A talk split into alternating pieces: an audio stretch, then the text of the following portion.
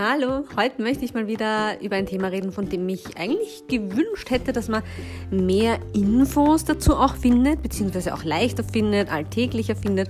Und äh, das ist schlichtweg, wie es ist, eine natürliche Geburt nach einem Kaiserschnitt zu haben. Beziehungsweise was kann man tun, wie kann man die Chancen dafür verbessern und das Ganze aber ohne Druck und du musst und musst, sondern mehr so als, was wäre denn möglich.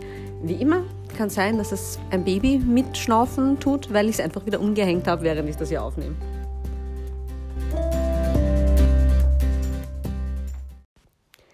Also, zu unserer Vorgeschichte. Äh, Ende Juli 2018 ist unsere erste Tochter, die Charlotte, auf die Welt gekommen. Und das war damals, weiß ich, ja, erste Schwangerschaft, oh Gott, man hat ja eigentlich von nichts Ahnung. Es ist alles irgendwie ja, spannend und manchmal ein bisschen spooky, aber auch irgendwie total cool. Ja. Und da war ich super aktiv. Also da bin ich jeden Tag so meine drei bis fünf Kilometer zu Fuß bei uns die Hügeln rauf und runter marschiert, weil wir damals noch einen Hund hatten und haben mich eigentlich auch super fit gefühlt. Und ich habe mich währenddessen, oft während dieser Spaziergänge mit diversen Podcasts und so, äh, aber auch schon bevor ich eigentlich schwanger geworden bin, äh, immer mal wieder so mit dem Thema beschäftigt. Wie ist das so, ähm, ja, eben Geburt sehr positiv auch zu sehen? Was ist alles möglich? Orgasmische Geburt. Und das waren eigentlich oft ähm, Themen in Podcasts, wo es auch um andere Dinge ging. Aber das waren dann halt Gäste, die darüber erzählt haben. Und ja, so hatte ich meiner Meinung nach eigentlich schon eine ganz gute Basis, positiv auch zur Geburt eingestellt zu sein. Noch dazu äh, habe ich ja, hatte ich ja früher eine Kraniosakralpraxis, was bedeutet, da hatte ich ganz, ganz viel mit Schwangeren ähm, und aber auch mit Babys zu tun. Und ich habe mich immer sehr fokussiert auf die positiven Geburtsberichte. Und es waren eigentlich einige, die auch gesagt haben, nein, das war eigentlich total super und total, ja, entspannt alles und cool. Und an dem habe ich mich dann auch immer so ein bisschen festgehalten, weil zum Beispiel wie ich auf die Welt gekommen bin, also meine Mutter, die hatte überhaupt kein positives Geburtserlebnis. Im Gegenteil, ach Gott, das frühe 80er Jahre, so viel schief gelaufen, da warst eigentlich als Frau, ja, man hat dich entbunden. Ja, sprich, du warst ja mehr oder weniger wie nur so ein, naja, passiv möchte ich nicht sein, ja, aber hast nicht wirklich viel zum Sagen gehabt und na, ganz, ganz furchtbar. Geht teilweise heute auch noch so, aber ich glaube, es hat sich schon einiges auch getan, beziehungsweise war das jetzt nicht unbedingt mein Erlebnis. Aber da war ich so ein bisschen, hm, ja, also bin ich aufgewachsen mit dem Eindruck, oh Gott, Kinder auf die Welt bringen ist was ganz, was Schreckliches. Und ich kann mich auch erinnern, ich habe auch dann später oft auch darüber nachgedacht, dass ich irgendwann mal so als Teenager einen Artikel gelesen habe, so, ach ja, too posh, to push, äh, also von, von Damen, die zu, äh, zu nobel sind, zu fein sind, ein Kind sozusagen rauszudrücken, dass man sich einfach gleich für einen Kaiserschnitt entscheidet, aus, ja, einfach aus Gründen der, ach, das ist mir wahrscheinlich zu anstrengend. Ja. Und ich kann mich damals erinnern, dass ich eben so als ja, Teenager, ich muss irgendwas zwischen 14 und 16 Jahren gewesen sein, keine Ahnung, ähm, gesagt habe, naja, verstehe ich voll, weil, und ich meine, das ist ja total verrückt, aber da sieht man, wie das in den gesellschaftlichen Köpfen drinnen ist. Ich mir damals auch gedacht habe, ja, lässig, so nach dem Motto, gehst ins Krankenhaus und jemand hm, schnippelt da das Kind aus dir raus, ist ja keine große Sache. Mir war damals, mein, wie dumm man halt ist als Teenager, äh, nicht wirklich bewusst, hey, das ist ein riesen riesen, riesen Eingriff. Ich meine, das ist eine Bauch-OP, die man echt nicht unterschätzen darf, gar nicht unterschätzen darf. Und ich habe mir dann im Nachhinein oft gedacht, hm, ist das vielleicht so dieses, ja, eh, super, super easy Methode? Ist es vielleicht irgendwie so unterbewusst immer in mir hängen geblieben, ja? Aber gut, um nochmal drauf zurückzukommen, also Schwangerschaft war eigentlich, bis auf das mir fast die Hälfte, kann man sagen, oder ziemlich die Hälfte, einfach sehr übel war und ich jetzt keine Person bin, die gerne schwanger ist. Oder sagen wir so, dieses Fenster, ähm, wo ich gerne schwanger war, das ist relativ kurz gewesen, weil es ist einem ewig lang furchtbar schlecht, was schon mal total einschränkend, finde ich, ist für den, für den Alltag. Äh, und dann gegen Ende kommt man einfach an so eine Situation, wo man sich ganz schwer bewegen kann und alles einfach nur mühsam ist und so. Äh, heiß war es natürlich auch mit einem Sommerbaby. Also dieses Fenster, wo man sagt, ah ja, ich bin schwanger, es geht mir gut, es ist alles super, das war relativ klein bei mir. Es war bei beiden Schwangerschaften so. Aber meine Hebamme, die ich damals hatte, da habe ich mit ihr gesprochen, okay, was soll ich noch für Bücher lesen, welche Kurse besuchen, Hypnobirthing und so. Und die hat aber eher so die Meinung vertreten, tu da nichts an, mach da nicht zu viel in den Kopf, sondern krieg einfach dein Kind ja, und tu es nicht. Und ich meine, ich verstehe auch, was sie gemeint hat. Ja. Nicht sich selber nicht sozusagen diesen Druck zu machen und zu sagen, so und so stelle ich mir die Geburt vor und so muss es sein und das habe ich in dem Buch gelesen und anders geht's nicht. Äh, was ich ja grundsätzlich auch sehr gut finde und auch total ihrer Meinung bin. Aber dadurch habe ich wirklich mich wenig mehr während der Schwangerschaft mit diesen, wie gesagt, außer vielleicht diese Podcasts und sowas, aber ansonsten nicht irgendwo eingelesen oder sowas, sondern hatte einfach so das Gefühl, okay, ich habe eh ein positives Geburtsbild, wird schon passen. Ich war auch ziemlich neugierig drauf, wie ist es denn so, ein Kind zu bekommen? Ja? Ähm, wie wird das sein, wie wird sich das anfühlen? Aber was sicherlich schon auch ein Thema war, immer wenn mich die Leute gefragt haben, ja und, wie ist es, fürchtest du dich vor der Geburt, bist du nervös? Habe ich auch wirklich, und das war auch meine Überzeugung, gesagt, naja, also die Geburt, ich sage es mal so, spätestens in zwei Tagen, ich meistens schon vorher, weil wenn man in einem Krankenhaus entbindet, dann wartet eh selten jemand 48 Stunden. Aber spätestens nach zwei Tagen, sage ich jetzt mal, ist ein Kind da. Wurscht wie. Das Kind wird da sein. Also das ist irgendwie absehbar.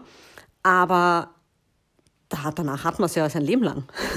Wie, wie ist das dann, wenn man heimgeht mit dem Kind und wie wird das dann sein und, und, und schläft das und wie fühlt man sich und oh, wie wird das mit dem Stillen vielleicht auch sein und hm, also das war für mich eine, eine viel größere Aufgabe, die da auf mich gewartet hat. Ich meine, es ist ja auch tatsächlich so, muss man sagen.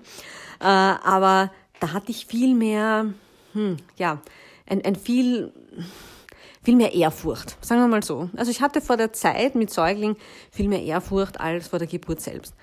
Und dann war es so, ich hatte einen Blasensprung, ungefähr eine Woche vor dem errechneten Termin. Und ein bisschen wehen dann schon, waren noch fünf Stunden daheim, wir sind dann ins Krankenhaus und dann haben aber alle festgestellt, hm, naja, das Kind ist noch nicht einmal irgendwie im Becken, der Muttermund ist eigentlich noch verschlossen. Na gut, probieren wir mal hin und her. Ja. Hat sich aber nicht geändert. Was dann auch noch dazu gekommen ist, dass eigentlich von Anfang an die Herztöne äh, schon gezeigt haben, okay, das Baby ist doch etwas unter Stress, es passt nicht ganz so gut. Ja. Und dann wurde mal ein, eine PDA, also ein Kreuzstich gemacht, sprich eine ähm, ja, Anästhesie. Ja, das wissen die meisten, die sich irgendwie mit Geburt beschäftigt haben. Also man spürt dann wirklich wenig bis gar nichts mehr. Da, das war schon so die erste Enttäuschung für mich. Und ich, für mich war das aber immer so, äh, so eine PDA war immer was, das kriegt man, wenn man schon am, am Ende ist mit seinen Kräften, ja, wenn die Wehen einfach schon so intensiv sind und oh, es ist, also man hält es eigentlich nicht mehr aus. Und da habe ich noch gesagt, ich, ich, nein, es geht mir noch, ist okay, ich bin noch nicht so am Limit. Und das ganze Geburtsteam, also Ärztinnen und Hebammen, na, das machen wir jetzt eigentlich eher fürs Kind, um zu schauen, was passiert, wenn wir sozusagen die, die Muskeln alle uh, ähm, ja, betäuben und damit auch eher so öffnen, also keine Spannung mehr so zulassen. Ähm, flutscht dann nicht doch was. Aber es hat sich eigentlich kaum was getan, beziehungsweise jedes Mal, wo so ein kleines bisschen in die richtige Richtung ging, äh, sind die Herztöne einfach immer schlechter geworden auch. Von daher ist dann relativ schnell ähm, also beschlossen worden, also ich war fünf Stunden daheim, fünf Stunden im Krankenhaus und ähm, dann hat meine Ärztin mal bei einem Versuch irgendwie dabei was bei mir zu bewegen und so weiter. Also es war ständig auch jemand, der was gecheckt hat und Muttermund gecheckt. Das war nicht wahnsinnig angenehm. Da war ich dann doch für die PDA äh, recht dankbar, weil blöd gesagt, da kann jeder in einem rumbohren und man spürt eh nichts. Und also das war, das war schon mal ein bisschen eine Erleichterung, muss man echt sagen. Dann hat sie nach einem Sauerstoff gerufen äh, und gesagt, ah, ich brauche Sauerstoff, bitte. Und ich habe mir gedacht, Sauerstoff? Na, es geht mir noch gut. Aber der war fürs Kind gedacht, ja, um doch noch irgendwie den Sauerstoffgehalt der Mutter zu erhöhen, um damit den Sauerstoffgehalt des Kindes zu erhöhen. Und dann haben alle gesagt, ah, wir trauen uns jetzt einfach nicht mehr. Wir haben jetzt eh lange, lange versucht, aber äh, wir, wir wissen nicht, was, also das, was ist dann mit dem Kind? Ja. Und ich war super enttäuscht in dem Moment. Ja, ich habe mir gedacht, na, das gibt's ja nicht. Es ist alles so gut gerannt bisher und jetzt sozusagen auf den letzten Metern äh, wird da dieses Kind da aus mir rausoperiert. Aber gut, man diskutiert natürlich nicht. Und der Vorteil, diesen riesen, riesen Vorteil, den ich hatte, im Gegensatz zu vielen anderen Frauen, die ähm, dann einen, ich habe es immer genannt, Überraschungskaiserschnitt. Nicht Notkaiserschnitt, weil das hat für mich eine viel zu dramatische Betonung. In meinem Fall war es für mich eher ein Überraschungskaiserschnitt. Mit dem habe ich nicht gerechnet eigentlich. Ich dachte mir, ach mein Gott, wird doch alles passen. Und ähm, dann war es halt nicht so. Äh, und das ganze Team war schon vorbereitet. Also der OP war mehr oder weniger, man hat schon gesagt, hm, wir haben da eine Geburt, wo man nicht so recht wissen, wie es weitergeht, seid mal auf Abruf. Dadurch hatte ich den Vorteil, erstens, ich war nicht komplett am Ende meiner Kräfte, weil mein, das war jetzt nicht so ähm, irre lang, die ich da sozusagen versucht habe, dieses Kind zu bekommen. Äh, und es ging alles schnell, aber nicht, nicht hektisch. Weil jeder war darauf vorbereitet. Das war, also ich war da innerhalb von wenigen Minuten eigentlich im OP drinnen. Äh, die, die PDA hatte ich schon, ja, das heißt, ich war von der Anästhesie her schon vorbereitet, wobei, und das ist ziemlich, ähm, ja, was Spezielles bei mir, auch bei Zahnsachen kommt das immer wieder, ich habe die sehr schnell verarbeitet. Also sie haben mir noch Gott sei Dank, ein, der helfende Arzt, ähm, der dann dabei war, äh, hat noch einen Test gemacht, hat mich noch angefasst und gesagt, spüren Sie das? Und ich so, ähm, und ich habe gedacht, naja, ja, aber was genau? Ich meine, hm. Und der hat aber sofort gemerkt, oh, oh, ich brauche noch, ich brauche noch was. Und ja, dann war, ist das ja relativ schnell. Ich sage mal, das Kind ist ja relativ schnell aus einem draußen. Das Langwierigere ist ja, ähm, dass einfach wieder genäht werden und so. Da habe ich mich mal kurz ein bisschen uh, schlapp gefühlt, aber das ist auch jetzt von der Anästhesie, glaube ich, nichts Ungewöhnliches. Da habe ich dann gesagt, oh, mir ist jetzt gerade ein bisschen schlecht. Dann wurde mir irgendwas gegeben, zack, und vorbei war's.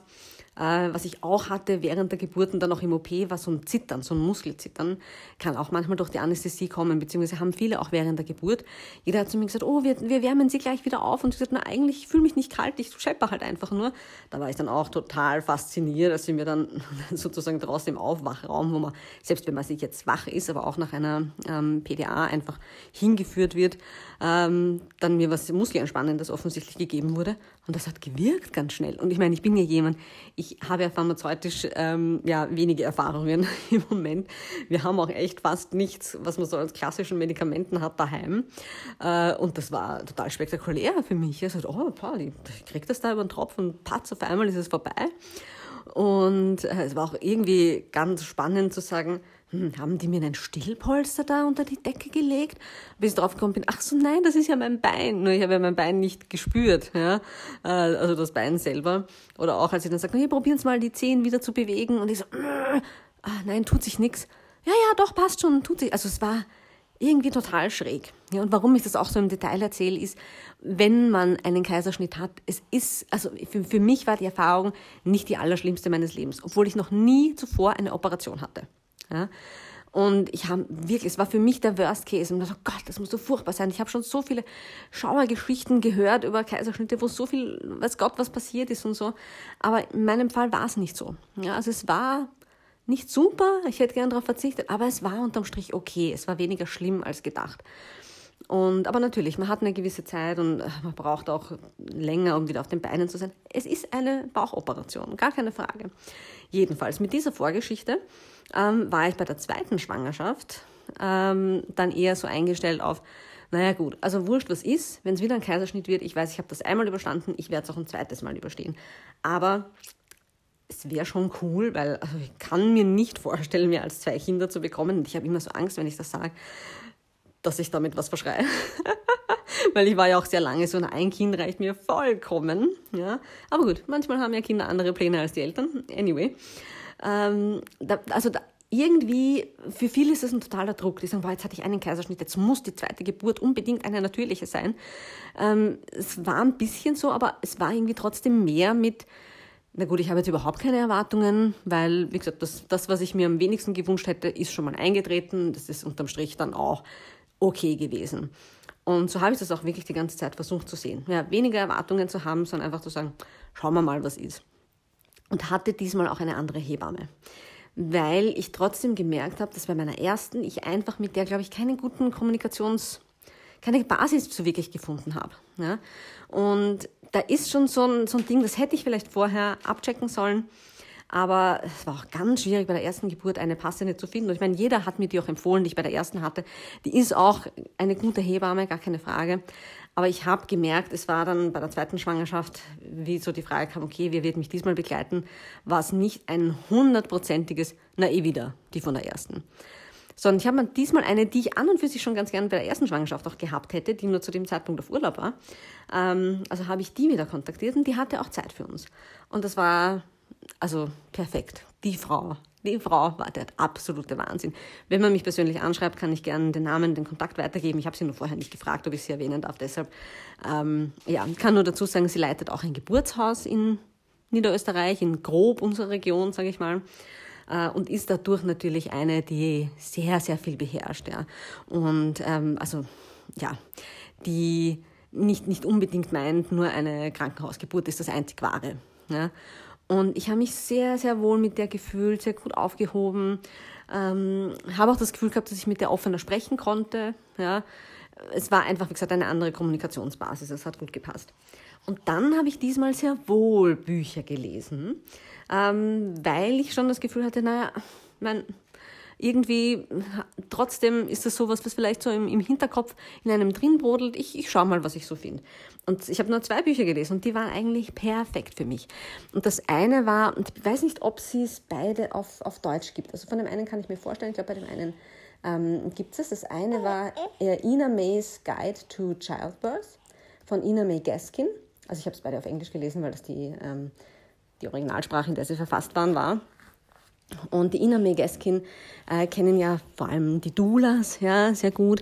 Äh, die leitet ja auch Geburten ähm, auf der sogenannten Farm. Das ist in Tennessee, glaube ich, in den USA auf jeden Fall, ist eigentlich eine Kommune, die in den, ich glaube, 70ern, 60er, 70ern eben gegründet wurde, aber wo es so ist, wo auch die Leute hinkommen, um einfach dort zu leben um ihre Kinder zu bekommen dann in absehbarer Zeit. Also wo man schwanger hingeht auch. Und die entbinden dort im, auf dieser Farm, in dem Geburtshaus oder bei den Häusern, wo die Frauen gerade zu dem Zeitpunkt wohnen, alles. Unglaublich. Also da ist nicht bei uns ist ja Steißlage, hm, na, ist sicherlich keine Hausgeburt. Ja. Ähm, Mehrlingsgeburt, nein, sicher nicht zu Hause. Also da gibt's ganz, ganz viel. Oder weiß ich, wenn man schon mal einen Kaiserschnitt hatte, ja, dann nimmt einen hier in Österreich in der Regel auch kein Geburtshaus. Und die entbinden dort alles. Und die haben eine extrem, extrem geringe Prozentzahl an Frauen, die sie doch noch ins Krankenhaus überstellen müssen. Ja, also da passiert so wenig, weil die aber so einen extrem positiven ja, so eine Herangehensweise an die Geburt haben. Und dort auch jetzt Frauen ihre Kinder bekommen, die selber dort auf die Welt gekommen sind, weil die sagen, für sie war das als Kinder völlig normal, auch mal bei einer Geburt dabei zu sein und zu sehen, wie ein Kind auf die Welt kommt. Also, und, und aber sehen auch, dass die Frau dabei jetzt nicht furchtbar unter Qualen leidet und das ein schreckliches Erlebnis ist, ja, sondern sehr wohl was Anstrengendes, aber es ist eben sehr, sehr positiv behaftet. Und das macht irre viel aus. Und es ist sozusagen, da kommen die Frauen zusammen, um gemeinsam zu unterstützen, wenn ein Kind auf die Welt kommt. Und es sind Geburtsgeschichten in diesem Buch, ähm, eben diesen Guide to Childbirth. Und es ist man, man kriegt schon mit, also es ist nicht immer lustig für die Frauen und manche haben Wehen tagelang, ja, bis dann so richtig die Geburt in Gang kommt, aber die werden spazieren gehen geschickt und so. Also es ist ganz, es zeigt einfach, was ist alles möglich. Was ist alles möglich, wenn man sich trotzdem positiv darauf einlässt. Und also das fand ich ein total nettes Buch. Das könnte ich, würde ich jedem empfehlen. Ich glaube, dass es das eben auf Deutsch gibt. Also einfach mal schauen, die Ina May Gaskin, ähm, geschrieben Gaskin, äh, die gibt's, also von der gibt's auf jeden Fall äh, deutsche Bücher auch. Ich weiß, dass die auch in Österreich schon Dula-Workshops und sowas auch unterrichtet hat vor ein paar Jahren. Das zweite Buch, da bin ich einfach nur drauf gekommen, weil es mir, ja, ich habe das immer am Kindle gelesen. Das zweite Buch wurde mir einfach vorgeschlagen. Ähm, das war Childbirth Without Fear, The Principles and Practice of Natural Childbirth von Dr. Grantley Dick Reed. Ähm, also an Geburt ohne Angst. Das ist ein Buch, was der geschrieben hat, ich glaube in den Anfang 20. Jahrhundert, irgendwann 90, zwischen 1910 und 1930 oder immer wieder so in Etappen. Äh, ein Arzt, der auch äh, in Kriegsgebieten gearbeitet hat, ein Engländer ist das, aber auch viel, bei vielen Frauen bei den Geburten dabei war, Hausgeburten klassischerweise. Und da, ich sage es mal, das Prinzip ist das, dass er sagt, er hatte als junger Arzt, als er mal eine Geburt quasi betreut hat, ähm, das Erlebnis, dass er zu einer Frau, die schon Kinder hatte, gekommen ist. Und das war auch Zeiten, wo man ähm, Riechsalz oder Chloroform und sowas den Leuten gegeben hat, auch gegen Schmerzen und so. Ähm, und der Frau angeboten hat, sozusagen, ähm, ich glaube Chloroform eben oder irgendeine Schmerzunterstützung. Und die das aber abgelehnt hat. Und gesagt, nein, nein, sie braucht das nicht, es soll sie damit in Ruhe lassen, das geht schon. Und dann im Nachhinein ähm, zu ihm gesagt hat, es war ja nie dazu gedacht, dass es weh tut, oder?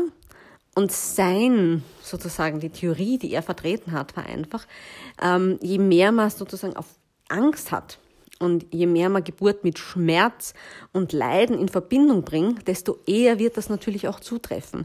Je positiver man eingestellt ist und je mehr man sagt, ja, es ist kein Spaziergang, aber also es ist, es ist nicht das fürchterlichste, was einem passiert, ähm, desto leichter kommt man auch mit dem, was unangenehm ist, dann klar. Und ich meine, es ist auch nicht alles super angenehm. Obwohl, ja, wie gesagt, es gibt Leute, die sagen, super äh, orgasmische Geburten ich weiß nicht was. Also war es bei mir definitiv auch nicht.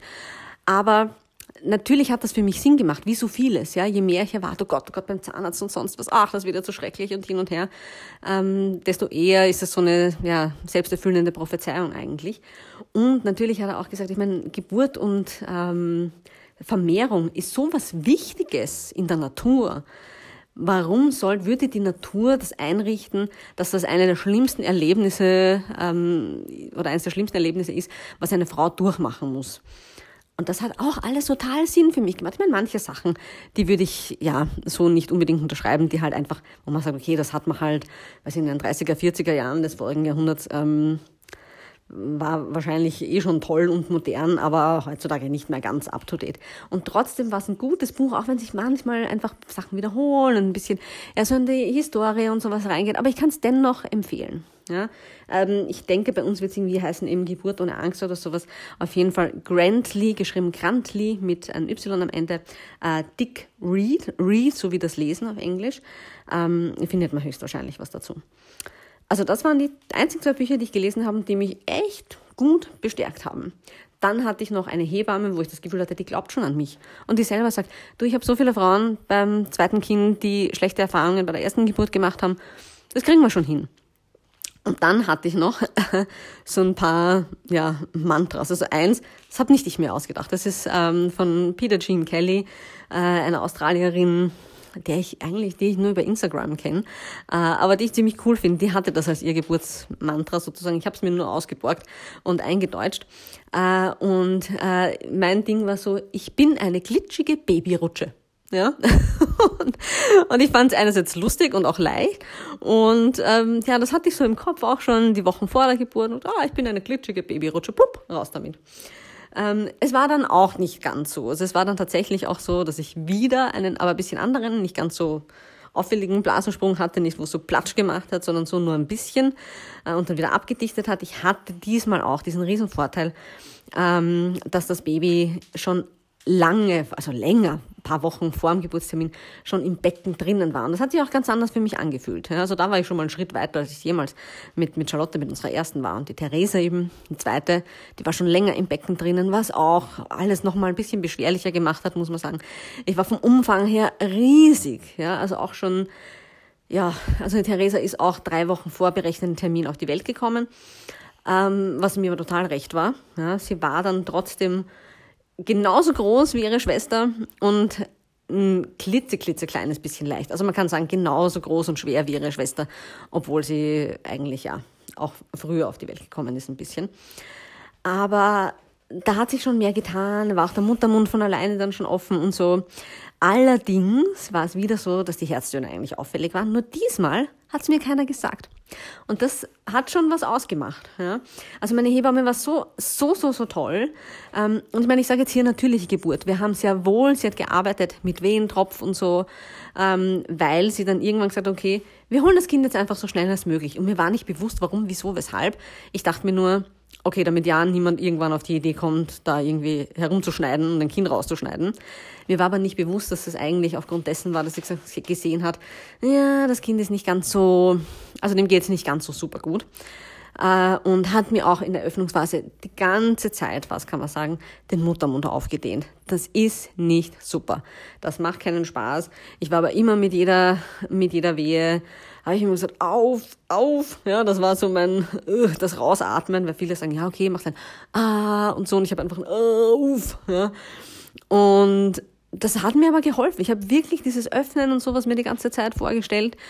Ähm, und sie hat auch im Nachhinein, meine Hebamme im Nachhinein gesagt, du, was ich da mit dir gemacht habe, das war echt nicht so. Also es halten nicht viele Frauen ohne PDA, also ohne Betäubung dann aus. Also, hm, ich gesagt, ja, ich meine, erstens mal, ich hatte keinen Vergleich. Ja? Ich konnte nicht sagen, oh, das tut jetzt oder ist jetzt unangenehmer, als es normalerweise wäre. Und ich war so in diesen Öffnen, Öffnen und sowas drinnen. Was ich allerdings sehr gemerkt habe, war die, die Vernarbung vom Kaiserschnitt war wahrscheinlich auch eben dadurch natürlich ein bisschen Wehentropf, der nicht immer angesagt, also zur Geburtseinleitung nach einem Kaiserschnitt wirklich nicht ideal ist, aber während der Begleitung im gut dosierten, das hatten die voll im Griff, ähm, sehr hilfreich sein kann.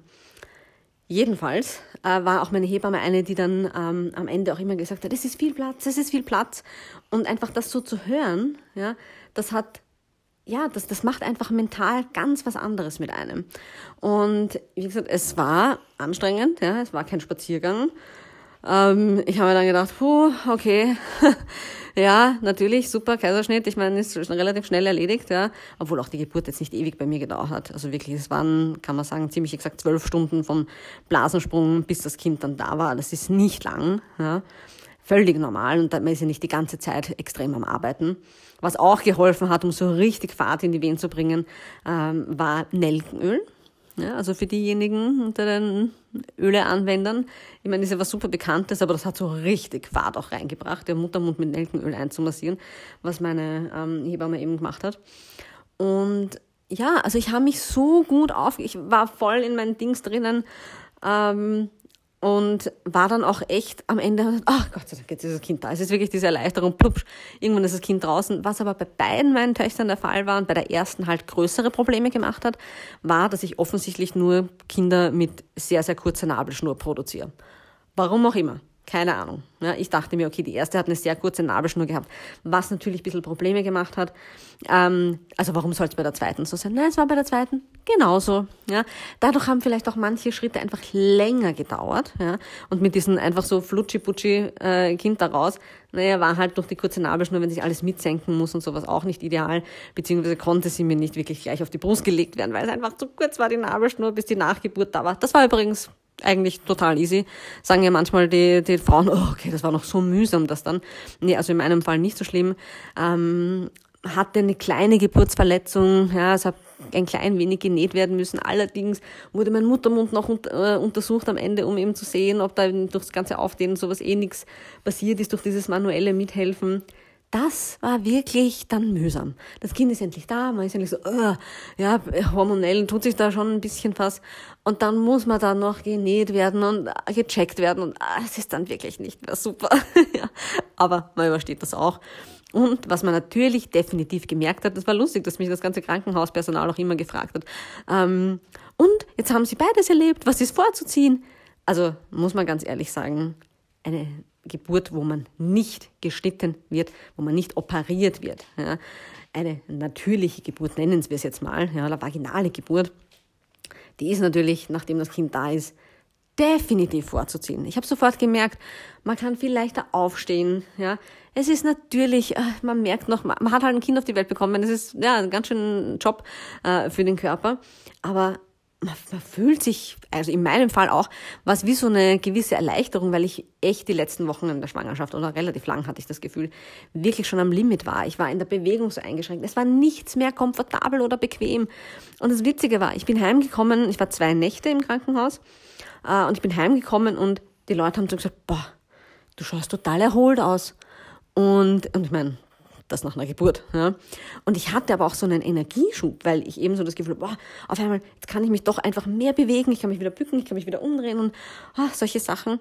Auch wenn man schon sich vorsichtig noch hingesetzt hat und so. Ja, ich meine, ja, jeder, der schon ein Kind bekommen hat, weiß, dass man rennt mit diesen Windeln dann, mit Nachgeburtsblutungen und sonst was, ähm, Zeitl herum. Ja. Aber es ist dennoch war ein ganz anderes Gefühl, als wenn man merkt, hu, der Körper muss da einfach mit so einer Operation zurechtkommen. Ja? Wenn es so ist, dann ist es so. Wie gesagt, man schafft das auch. Ja? Der Körper ist irre und ein Wahnsinn. Und ja, puh, dann währenddessen sich gleich auf ein neues Kind einstellen nach einem Kaiserschnitt, ist eigentlich ja total irre. Aber da muss ich schon sagen, da hatte ich dieses klassische, okay, jetzt ruhe ich mich mal aus nach der Geburt, das hatte ich überhaupt nicht. Ich wollte unbedingt, boah, jetzt kann ich mich mal wieder bewegen. Ja, also diesen Dings hatte ich, wie gesagt, nach der ersten Geburt, dann Kaiserschnitt, hat niemand danach zu mir gesagt, oh, du schaust erholt aus. Habe ich mich auch nicht gefühlt. Aber das waren so die, die Unterschiede. Also für mich war sicherlich einerseits dieses keine Erwartungshaltung mehr haben und was ganz, ganz groß war, war auch, dass ich mich diesmal aufs Kind, hört sich total blöd an und das kann man auch falsch verstehen, aber ich habe mich aufs Kind mehr gefreut diesmal, weil ich wusste, also ich hatte nicht mehr so diesen Respekt und diese Ehrfurcht vor, oh Gott, wie wird das mit einem Neugeborenen, ja, sondern ich wusste, okay, das und das wird halt passieren, so und so wird sein, aber die und die Dinge haben bei uns funktioniert, da haben wir herausgefunden, das passt ganz gut. Und deshalb war ich sehr, sehr viel ja, habe mich mehr aufs, aufs Baby gefreut und auch auf diese Babyzeit und war nicht nur, oh Gott, werde ich das packen, ja. Und ich glaube, das war natürlich auch für den Körper, für das ganze Umfeld, für das Mentale eine Riesenhilfe manchmal denke ich mir, man, man darf das ja echt nicht unterscheiden, wie unsere Gedanken unseren Körper beeinflussen. Aber auch dieses, uh, das Kind nicht ins Becken lassen, unter Anführungszeichen, ja, ähm, war vielleicht auch unterbewusst einfach so dieser Gedanke, oh Gott, oh Gott, das wird mein komplettes Leben durcheinander bringen, ich weiß aber noch nicht einmal wie. Oh, ja. Und diese, diese Sorge vorm Mama sein. Jetzt habe ich gesagt, okay, jetzt bin ich Mutter. Ja, und jetzt bin ich dann halt Mutter von zwei Kindern. Aber so der Eingriff von, das sagen ja ganz viele, da, die Veränderung des Lebens von von keinem Kind auf ein Kind ist viel größer, als wenn man noch eins hinzufügt. Und das stimmt. Das stimmt einfach auch tatsächlich.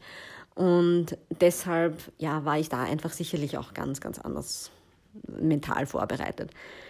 Ja, von daher kann ich nur sagen, also die zwei Bücher ja, ähm, einfach empfehlen, beziehungsweise wahrscheinlich alles von der Ina Megeskin und von äh, Dr. Dick Reed und unbedingt eine Begleitperson, Hebamme finden, die wirklich auch an einem glaubt. Sobald man merkt, die Hebamme ist so, na ja, hm, wenn man schon mal Kaiserschnitt hatte, wissen es eh so und so viel Prozent, könnte was sein und dann ist es vielleicht nicht die richtige. Ja, wenn man, wenn man einfach merkt, oh Gott, die hat schon so ein bisschen Sorge drum, ähm, dann ist es nicht wahnsinnig unterstützend. Ja, deshalb jemanden, der voll trotzdem an einen glaubt, dass man das packen wird, der keinen Druck macht und auch nicht sagt, wenn es nicht funktioniert, nur Loser, Loser. Ja. Nein, überhaupt nicht. Ja. Dann, dann sagt man halt, wie gesagt, einmal erlebt, zweites Mal wieder auch gehen, aber wir schauen halt, dass man, dass es nicht sein muss, wenn es geht.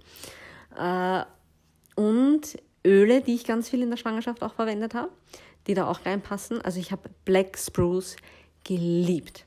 Geliebt. Und ich meine, wissen viele von euch, aber immer wenn ich über Öle rede, dann rede ich ausschließlich über die Öle von doTERRA. Es gibt keine reineren, es gibt keine besser wirksameren, alles andere könnt ihr vergessen. Das sind die Ergebnisse einfach nicht die meiner Erfahrung nach absolut und ich meine nicht nur meiner Erfahrung nach, sondern vielerlei Erfahrung nach.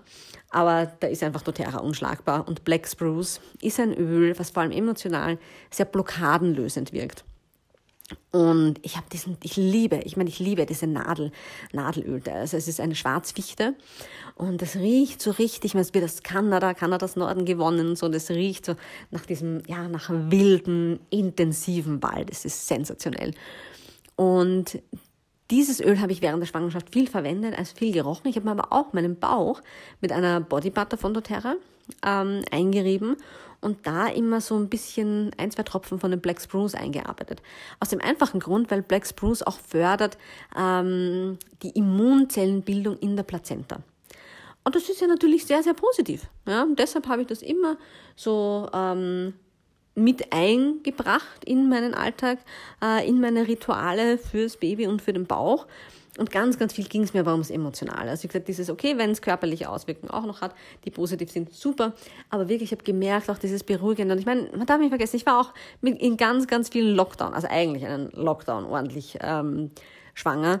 Und das war, da war vieles mühsam, da war vieles, was mich mental auch sehr belastet hat. Und dieses Black Spruce hat mich dann immer wieder so auch ein bisschen gereinigt.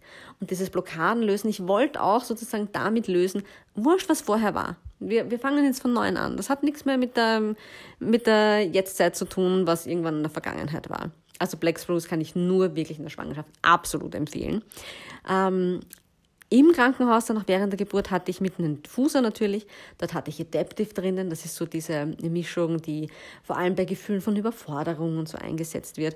Äh, ja, Anspannung, einfach unrund fühlen. Das hatte ich dann einfach laufen, während ich dort einfach gelegen bin, weil meine Hebamme war nämlich vor meiner Geburt in einer anderen Geburt. Also die war nicht von Anfang an dabei.